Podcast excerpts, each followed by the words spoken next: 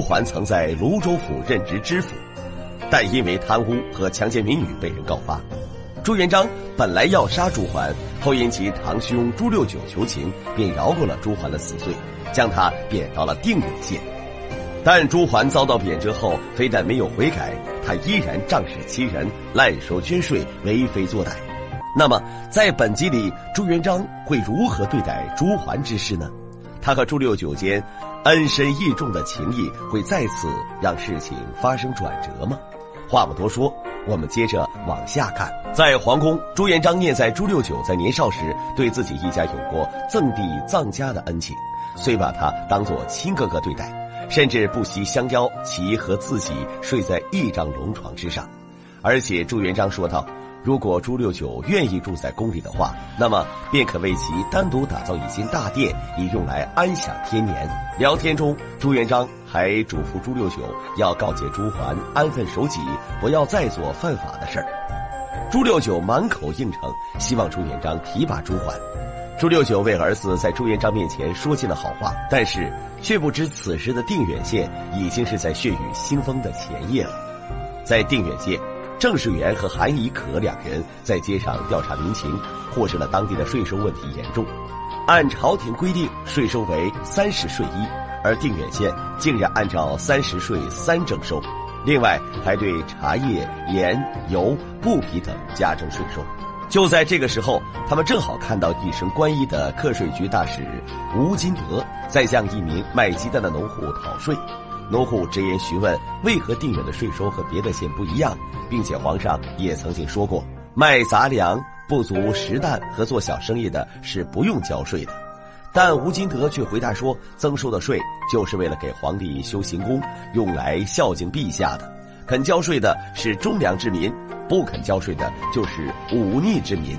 农民一听，拿起装鸡蛋的篮子便决意离开，但官兵们却不依不挠，拦住了他的出路不说，更是在推搡中摔坏了那一篮子的鸡蛋。百姓们纷纷围聚上来，指责官府的肆虐行径，热烈的痛骂声此起彼伏。农户在愤怒之下，不惜拔出了利刃反抗，但是却被官兵一脚踢倒在地，一语将其关押起来。农户的妻子也奔坐在地，一把护住自己的丈夫。眼看事情闹得越来越大，这个时候路过此地的朱桓出现了。他听到百姓们的大声呼喊，皆是在指责官府，便说算了，命吴金德放开了农户。这样看来，朱桓似乎也有为百姓考虑，并非如传闻中的十恶不赦。可是事情真的是这样吗？实际上，一切只不过是逢场作戏罢了。回到府邸之后。朱桓叫来吴金德，告诉他不要只盯着小商贩收税，而应该盯着那些大户，油水都在他们那里。这吴金德是朱桓妻子吴氏的哥哥，平日里投其所好，随即一脸谄媚的印象。但实际上，他不仅在帮朱桓征收苛捐杂税，还在帮他寻找美貌女子。吴金德告诉朱桓，邀月客栈来了一个新的帮工，名叫小秦，人年轻貌美。于是两人便来到了客栈。看到小琴的真容之后，朱桓顿生歹意，他命胡金德去和客栈老板进行周旋，而后强行把小琴带到了客栈后面的房间施暴。与此同时，郑世元和韩一可为了调查民情，也来到了邀月客栈。听到后面房间有女孩子的叫喊声，郑世元便查问究竟，吴金德却百般遮掩，叫他们不要多管闲事儿。两人对视一眼，准备离去，可是却不料想，刚好看到得逞后的朱桓从后院里匆匆出来，听着后房传出的小琴的哭声。郑世元询问秦老板事情缘故，秦老板便照实说出了朱桓的恶行。郑世元一番思虑，嘱咐秦老板将事实用笔录记下来，然后让小琴按上手印儿，好留着备用。待秦老板离开之后，郑世元认为两人现在可以动身去滁州了。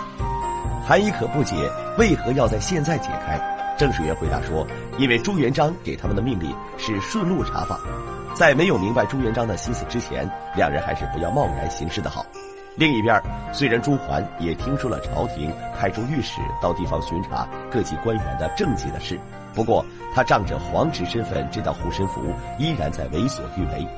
强暴完小琴后，他把心思又放在了县衙副巡检。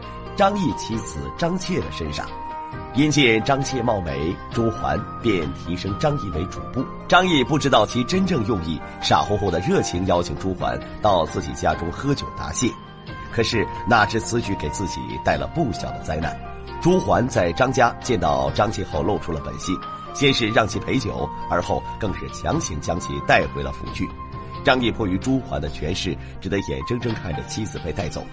当朱桓回到府中，对张妾强行非礼，而张妾坚决不从，便一头撞向墙角，昏迷不醒。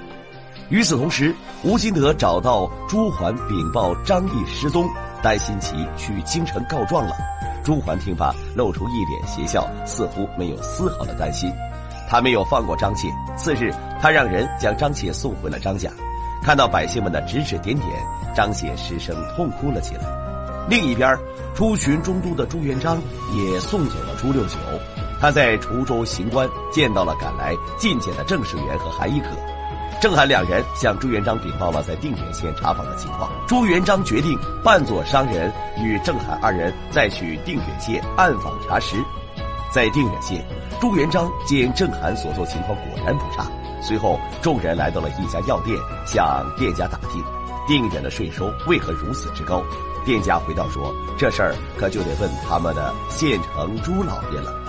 定远的税收不仅高，还乱收一气。拉货要交货税，存货要交居货税，买个鸡鸭还要交肉食税，摆个地摊要交占道税。可是增加新税要有新令的，那么朱桓哪里来的文书呢？”这时店家又说了：“不知道朱桓如何从泸州搞来了一堆空白的文书。”那是他想写什么便往上加什么。听完这番话，朱元璋只感到心里发凉，眼神不由得也冷厉了起来。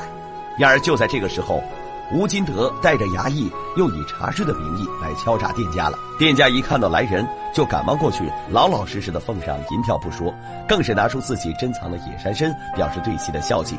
吴金德笑得一脸璀璨，乐呵呵的离开药店。殊不知这样一来。店家这一个月的生意就又白做了。为了感谢朱元璋等人照顾自己的生意，店家还告诉了他们朱桓抢夺张妾的事情。那么，听到这件事情后，朱元璋会做出什么行动呢？一场轰轰烈烈的反贪行动已然准备打响。在这场战役中的朱元璋会使出什么铁血手腕呢？欲知后事精彩，欢迎关注下集。